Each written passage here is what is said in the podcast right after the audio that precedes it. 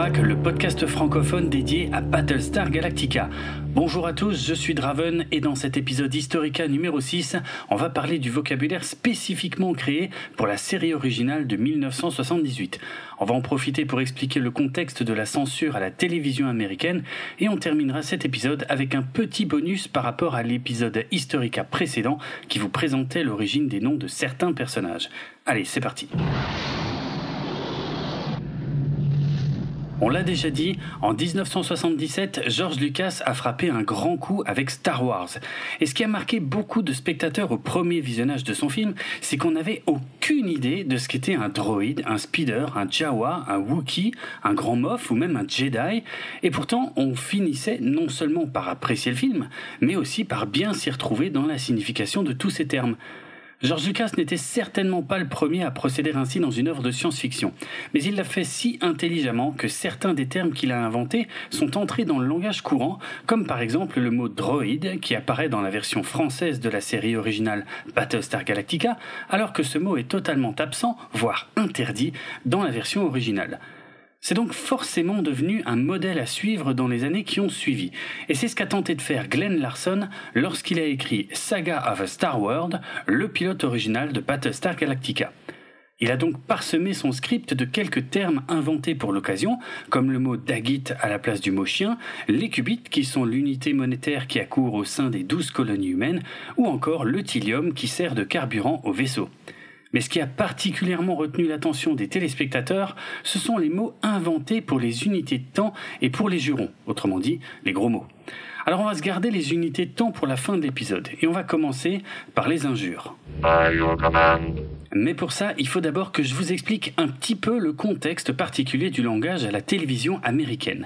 En France, je crois qu'on peut dire que depuis les années 70 au moins, il n'est pas particulièrement choquant d'entendre les mots merde ou putain sur une chaîne nationale à une heure de grande écoute. Ça signifie évidemment pas qu'ils sont prononcés toutes les 30 secondes. Mais si on les entend, ça sera généralement pas suivi d'une vague d'indignation à l'échelle nationale. Aux États-Unis, les choses sont bien différentes puisqu'il est inimaginable de prononcer certains mots sur les chaînes de télévision nationales gratuites, autrement dit ce qu'on appelle les networks. La censure appliquée à la télévision et à la radio américaine est régulée par la Federal Communications Commission, plus communément appelée la FCC, depuis sa création en 1934. Les règles qui jugent si un contenu peut ou non être diffusé sur un network américain découlent de plusieurs procès célèbres. L'un de ces procès date de 1964 et il opposait Nico Jacobellis, un gérant de salle de cinéma, à l'État de l'Ohio qui lui reprochait de projeter un film jugé obscène. Le film en question était français. Il s'agissait du long métrage Les Amants, réalisé par Louis Malle en 1958. Ce film n'a pas spécialement fait scandale en France, mais dans l'état de l'Ohio, une scène d'adultère vécue avec plaisir, bien que visuellement et auditivement très chaste, hein, a été jugée inacceptable et obscène par les autorités locales. Retenez bien ce mot, obscène, car il a une importance capitale dans toute cette histoire. Le gérant du cinéma a dans un premier temps été condamné, mais il a fait appel auprès de la Cour suprême des États-Unis, la plus haute autorité judiciaire du pays, et le jugement a finalement été renversé en faveur de l'exploitant de la salle de cinéma. Cette affaire de 1964, en apparence plutôt mineure, a en vérité été décisive dans l'histoire de la définition légale de l'obscénité aux États-Unis, et elle a notamment posé les premiers contours de la régulation de la pornographie dans le pays. Une autre affaire très célèbre sur ce sujet a débuté en 1971 lorsque Marvin Miller, le gérant californien d'un commerce de films et de revues pornographiques, a envoyé des publicités par voie postale afin de promouvoir ses produits. Les publicités elles-mêmes contenaient des images pornographiques, et lorsque l'une d'elles est arrivée dans un restaurant de Newport Beach, le propriétaire et sa mère ont appelé la police. Marvin Miller a été arrêté pour distribution et exhibition de matériel obscène, ce qui était une infraction, donc un délit plutôt mineur. Il a dans un premier temps été jugé coupable, mais il a fait appel en prétendant que pour être jugé obscène aux États-Unis, un matériel devait être considéré comme, je cite, totalement dénué de toute valeur sociale rédemptrice. Alors, cette expression particulière, totalement dénuée de toute valeur sociale rédemptrice, est basée sur la jurisprudence américaine en termes d'obscénité.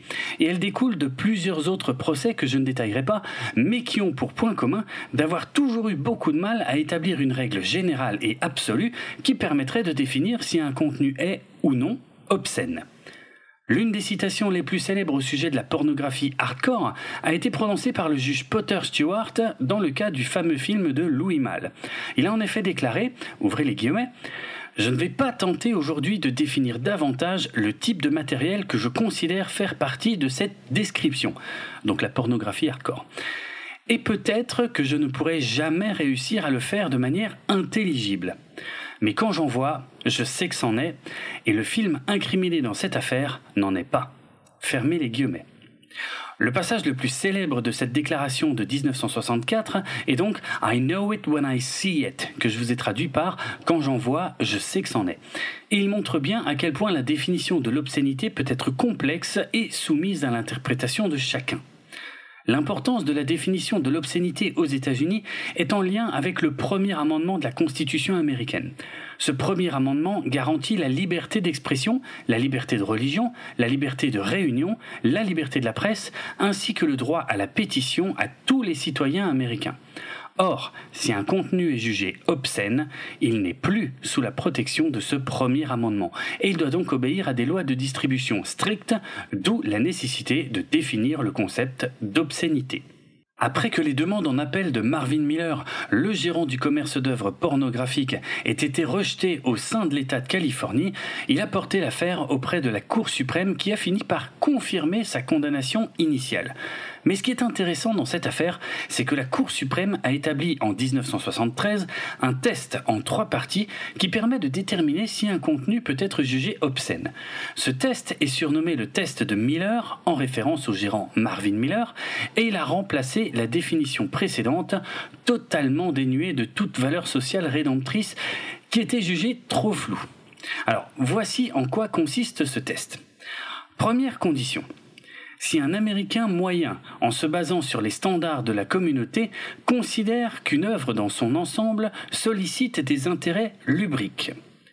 Deuxième condition, si l'œuvre montre ou décrit de manière manifestement offensante une conduite sexuelle ou des fonctions excrétoires, donc qui sont en lien avec les excréments pour faire simple, spécifiquement définies par la loi d'État, et troisième condition, si l'œuvre prise dans son ensemble manque sérieusement de tout intérêt littéraire, artistique, politique ou scientifique, eh bien, si ces trois conditions sont réunies, alors une œuvre est considérée comme obscène et elle doit être encadrée par des règles strictes puisqu'elle ne tombe pas sous la protection du premier amendement qui défend la liberté d'expression. Le test de Miller, bien que critiquable sur certains points assez flous, comme la notion d'américain moyen ou encore les standards de la communauté, parce qu'ils peuvent justement varier selon la communauté concernée, a tout de même permis d'apporter une définition légale plus précise du concept d'obscénité. Alors pourquoi je vous ai raconté tout ça?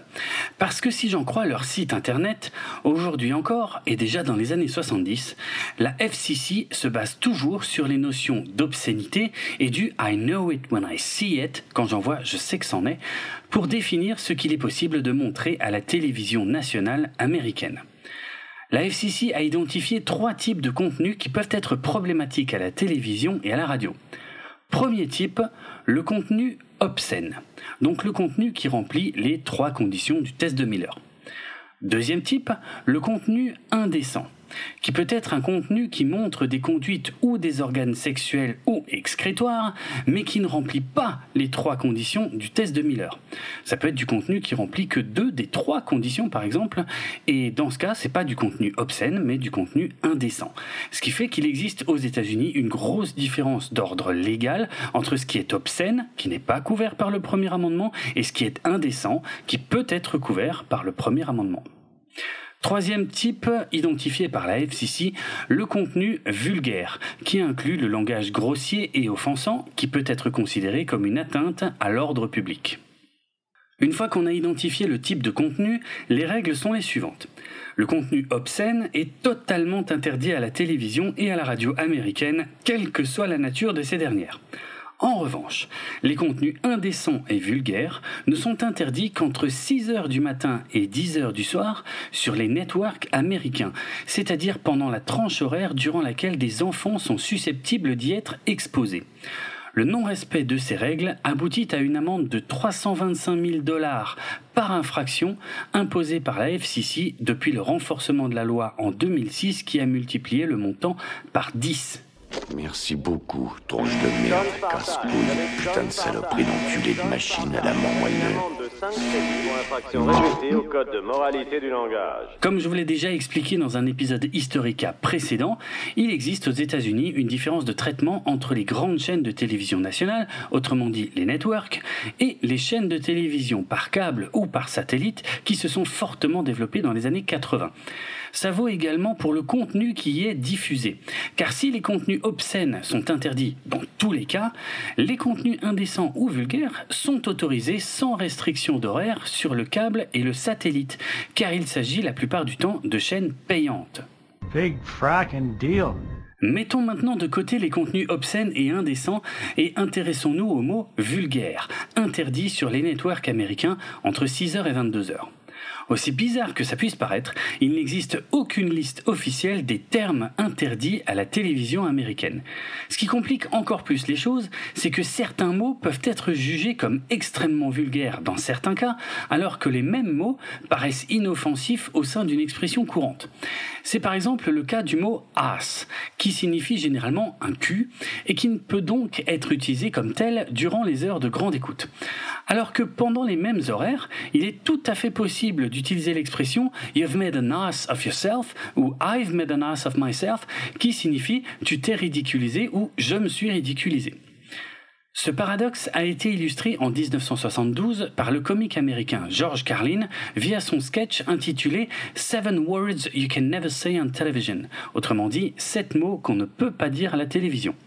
Le but de ce sketch était de dénoncer le fait que les mots en eux-mêmes n'ont aucun pouvoir, mais qu'on leur attribue du pouvoir en refusant de se sentir libre de les prononcer. Selon lui, les sept mots qui sont impossibles à dire à la télévision américaine sont shit, piss, fuck, cunt, cocksucker, motherfucker et tits. Je m'attarderai pas sur les mots en eux-mêmes ou leur signification exacte, mais sachez que ce sketch a valu à l'humoriste d'être arrêté une fois sur scène en 1972. Il a également été l'objet d'un procès qui a opposé la FCC à une station de radio new-yorkaise en 1973. La FCC reprochait à la radio WBAI d'avoir diffusé le sketch contenant ces sept mots en journée à 2 heures de l'après-midi. Après plusieurs recours en appel, cette affaire est elle aussi remontée jusqu'à la Cour suprême qui a fini par confirmer que la FCC avait bien le droit d'interdire ce type de langage aux heures de grande écoute. C'est d'ailleurs suite à cette décision que la FCC a instauré l'interdiction de ces mots entre 6h et 22h sur les networks. Et cette liste est devenue une liste non officielle des mots à ne surtout pas utiliser. À la fin des années 70, Battlestar Galactica a été diffusé à 20h sur ABC, donc l'un des trois grands networks de l'époque, ce qui empêchait toute utilisation de langage vulgaire. C'est pourquoi des mots totalement fictifs ont été inventés par Glenn Larson, comme Felgerkarb pour dire merde au lieu de shit, ou encore l'adjectif goalmonging qui peut vouloir dire satané, comme dans l'expression goalmonging silence, satané si long, qui passe beaucoup mieux que goddamn silence qu'on pourrait transposer en français par euh, putain de si long si on optait pour la traduction la plus vulgaire et qui chez les Américains puritains sonne en plus comme une expression blasphématoire. Mais le mot que tout le monde a retenu est le mot frac, qui s'écrit à l'origine F-R-A-C-K, qui est utilisé comme un équivalent de zut, mince ou éventuellement merde si on devait le traduire en français. D'ailleurs, si vous avez regardé Battlestar Galactica en version française, que ce soit la série originale ou la série réimaginée, vous n'avez jamais entendu ces mots inventés. Pourtant, le mot frac est désormais indissociable de l'univers créé par Glenn Larson. Mais ce qui est intéressant, c'est que contrairement à Felger Carb ou Goldmonging, le mot frac n'a pas été inventé par Glenn Larson. Ce serait Richard Colla, le premier réalisateur de l'épisode pilote Saga of a Star World, qui aurait suggéré aux acteurs d'utiliser le mot frac quand ils avaient envie d'improviser le mot fuck, plutôt que d'essayer d'utiliser une expression plus polie mais qui aurait paru beaucoup moins naturelle. Le mot frac est utilisé 17 fois dans la série originale et c'est presque toujours Starbuck qui le dit. Dans la version sous-titrée en français, ce mot est traduit par merc, qui est une très bonne adaptation puisqu'on retrouve la sonorité proche d'un gros mot, merde, tout en disant quelque chose qui n'existe pas mais que tout le monde comprend instantanément. Dans le doublage français, le mot frac est remplacé par des expressions courantes comme mince ou zut dans les meilleurs des cas, voire par des dialogues totalement différents inventés uniquement pour la version française et n'incluant aucune interjection de ce genre. Ce qui peut paraître très surprenant, c'est qu'aux États-Unis, en 1978, le mot frac n'a posé aucun problème à la FCC malgré sa proximité directe avec le mot fuck. Et c'est là un autre paradoxe de la télévision américaine. Même quand tout le monde sait que le mot fuck est utilisé, l'important c'est qu'on ne l'entende pas à l'antenne pour respecter la réglementation ou pour ne pas choquer les téléspectateurs. C'est pour cette raison que sur les networks après 22 heures, même s'il est théoriquement possible d'utiliser les mots shit ou fuck, ils sont généralement bipés ou remplacés par des silences. Il en va souvent de même sur les chaînes du câble. Pourtant, en théorie, les chaînes du câble auraient le droit d'utiliser les mots shit ou fuck à n'importe quelle heure de la journée sans être inquiétées par les amendes de la FCC. Mais ce serait trop vite oublier un autre régulateur important à la télévision américaine. L'argent. En effet, ce qu'on appelle les chaînes du câble basiques diffusent de la publicité, et de nombreux annonceurs ne souhaitent pas être associés à des programmes où l'on peut entendre du langage grossier. Donc, on bip les gros mots, même si on n'y est pas obligé par la FCC. Certaines chaînes du câble basique tentent parfois de glisser un ou deux fuck ici et là, mais ça se fait généralement après d'intenses négociations entre la chaîne, les créateurs de programmes et les annonceurs dont les publicités seront diffusées au même moment. Par exemple, sur la chaîne AMC, Vince Gilligan n'a eu le droit d'utiliser le mot fuck qu'une seule fois par saison de Breaking Bad.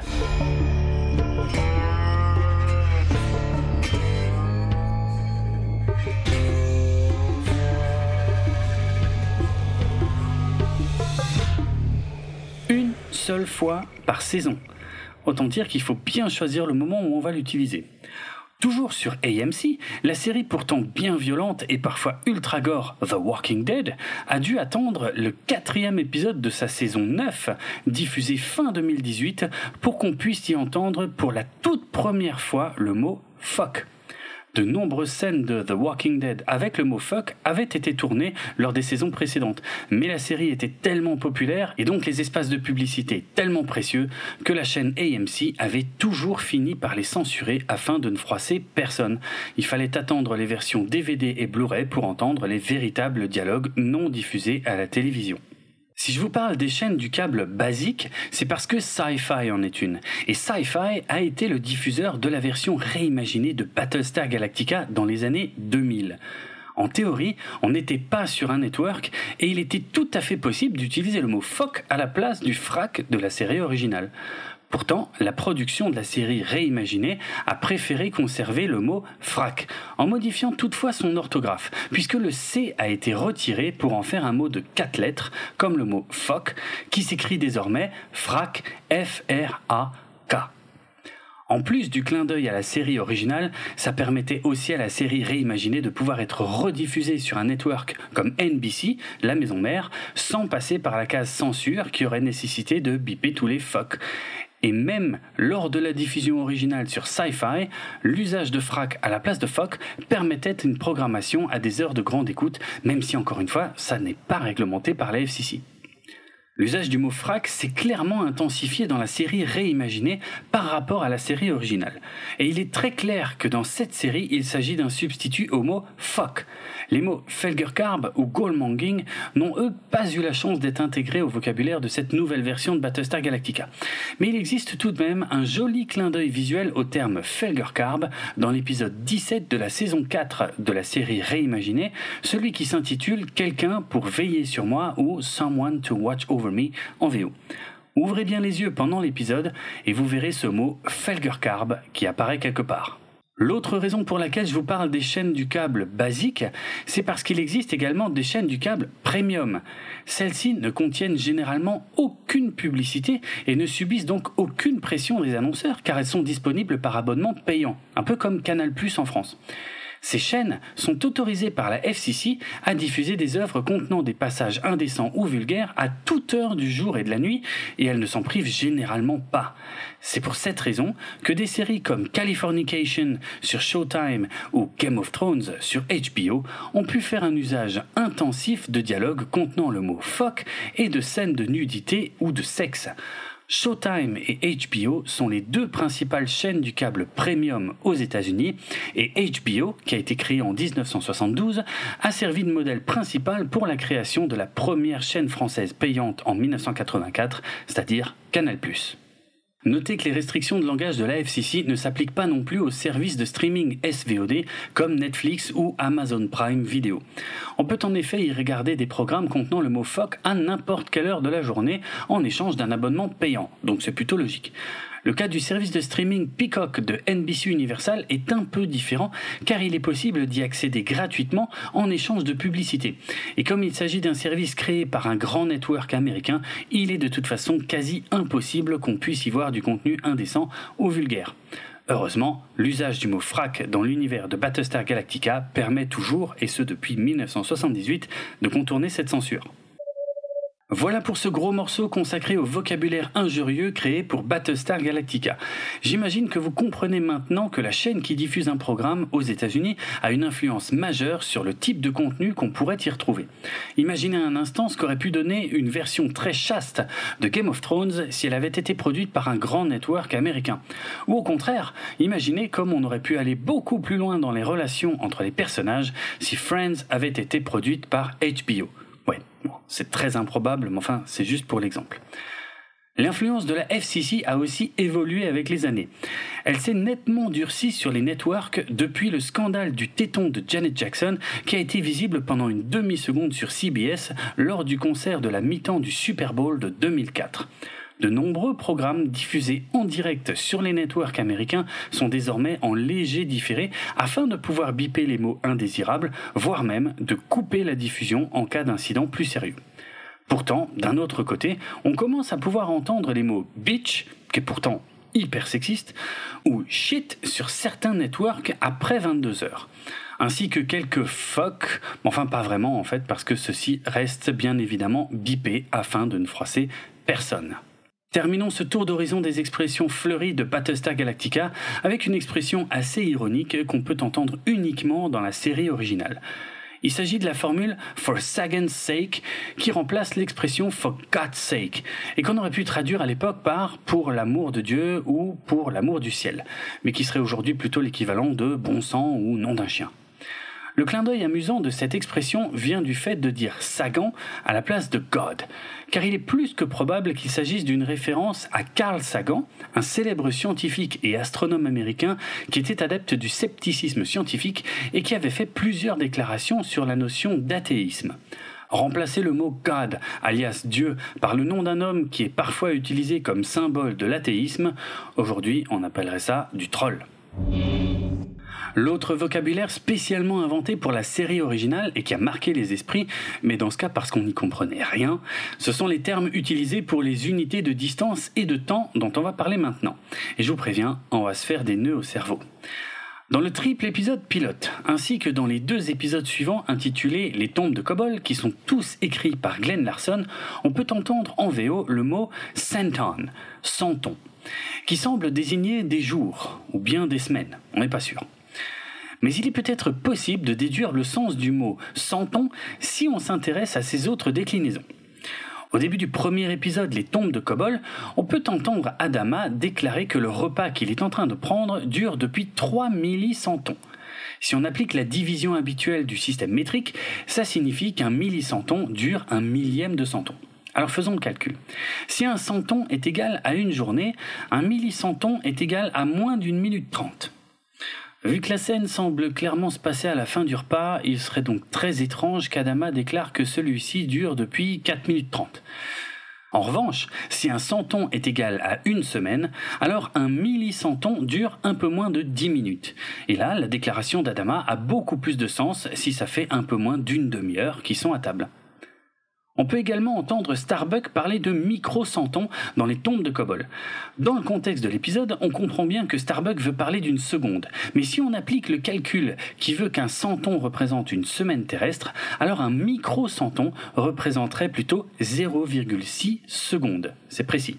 Donc en résumé, dans les tout premiers épisodes de la série, un centon représente une semaine, un millicenton représente 10 minutes et un microcenton représente 0,6 secondes.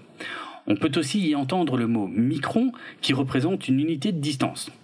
Le problème, c'est que si tout ça n'est déjà pas super clair au départ, ça change complètement dans les épisodes suivants.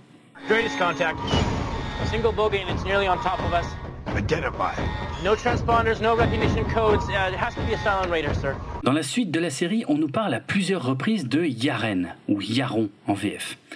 Ça ressemble très fortement au mot Jaren, qui veut dire année en allemand, donc sa signification est plutôt claire. Le souci, c'est que même en VO, certains épisodes utilisent le mot year, donc année en anglais, alors que d'autres utilisent le mot Yaren. Est-ce que ça signifie qu'ils ont un sens différent? Probablement pas. La seule chose qui ne soit jamais claire au sujet des Yaren, c'est de savoir si un Yaren correspond bien à une année terrestre. Et ça, c'est loin d'être sûr. Il y a par exemple un épisode où on nous dit que l'attaque des Silons sur les douze colonies s'est produite il y a deux Yaren, alors qu'aucun des personnages ne semble avoir changé ou vieilli. Il y a aussi un repas, toujours le même qu'avant en fait, où Adama commence une phrase par Si j'avais 100 Yaren de moins. Alors, soit les coloniaux vivent beaucoup plus longtemps que les humains, soit les années coloniales ne sont pas comparables aux années terrestres. La question reste posée. Passons ensuite au mot sectar. Au début, dans les tombes de Kobol, Lucifer utilise clairement les sectars comme une unité de distance entre le Galactica et le vaisseau de Baltar. Mais vers la fin de la série, Adama parle à un moment d'une évasion qui s'est produite depuis 7 sectars. Difficile alors de savoir ce que ce mot signifie vraiment. Si on lui applique la même logique qu'à l'un des mots que je vais évoquer ensuite, on pourrait penser qu'un sectar égale 10 sectons. Mais que vaut un secton? Encore une fois, difficile à dire. Dans l'épisode La Voix du sang, Apollo reproche à Starbuck d'avoir perdu l'équivalent de la paye d'un secton à cause d'une de ses théories pour gagner à un jeu de hasard. Comme les salaires sont souvent versés à la semaine aux États-Unis, on pourrait en déduire qu'un secton égale une semaine, donc un sectar égale 10 semaines. Le site internet cobol.com, sur lequel je m'appuie beaucoup pour cette partie consacrée aux unités de temps, a jugé qu'on pouvait considérer qu'un secton pouvait valoir 100 centares.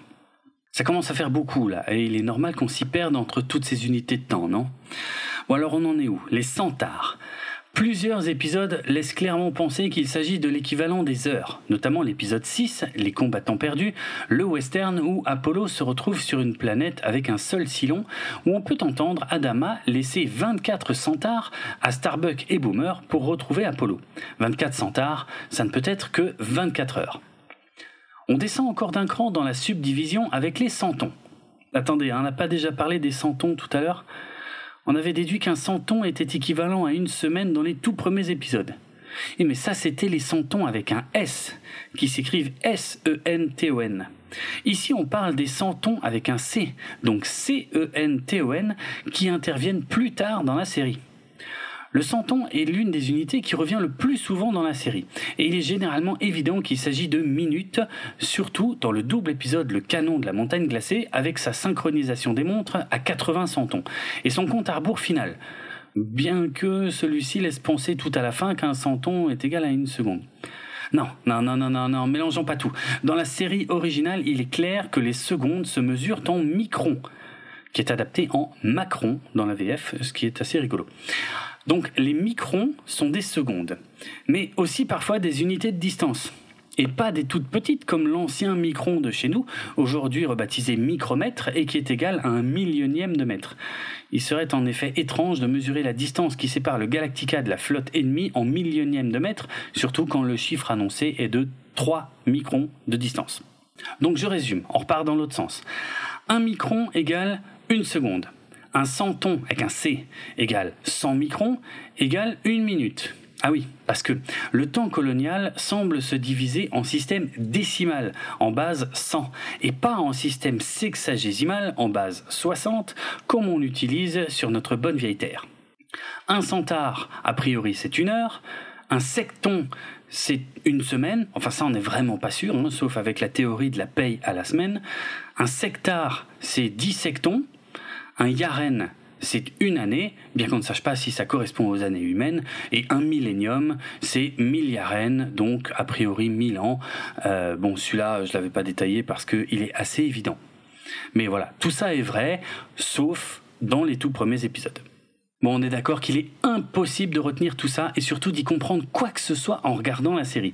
La preuve, c'est que même les scénaristes se mélangeaient les pinceaux car il n'existait aucune Bible. C'est comme ça qu'on appelle ce genre de document de référence.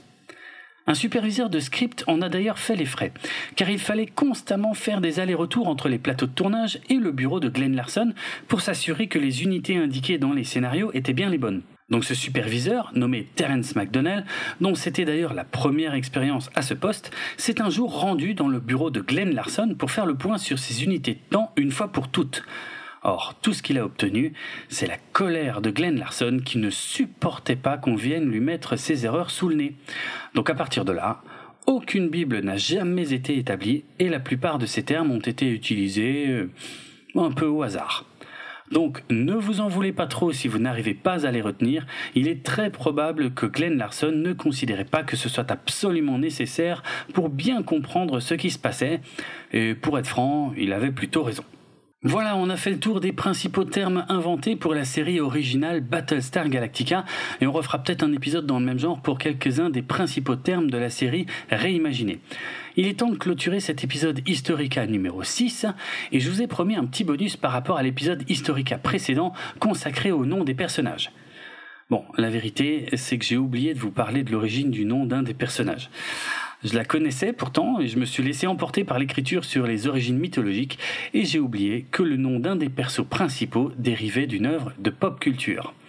Ce personnage, c'est numéro 6, probablement le Silon, la Silon, la plus emblématique de la série réimaginée grâce à son interprétation par Tricia Helfer. Numéro 6. En voilà un nom bien étrange pour un personnage. Pourtant, le personnage principal d'une série culte de science-fiction a déjà porté ce nom-là. C'était en 1967 à la télévision anglaise. Où suis-je? Au village. Qu'est-ce que vous voulez? Des renseignements. Dans quel camp êtes-vous? Vous le saurez en temps utile. Nous voulons des renseignements. Des renseignements. Des renseignements. Vous n'en aurez pas. De gré ou de force, vous parlerez. Qui êtes-vous? Je suis le nouveau numéro 2. Qui est le numéro 1 Vous êtes le numéro 6. Je ne suis pas un numéro, je suis un homme libre The Prisoner, alias Le Prisonnier en VF, a été créée, écrite, réalisée et produite par Patrick McGowan. En 17 épisodes, elle raconte l'histoire d'un ancien agent secret britannique qui se retrouve prisonnier d'un mystérieux village où la surveillance est permanente et dont il est impossible de s'échapper. Les noms classiques ne sont pas utilisés au sein de ce village et on assigne des numéros aux résidents.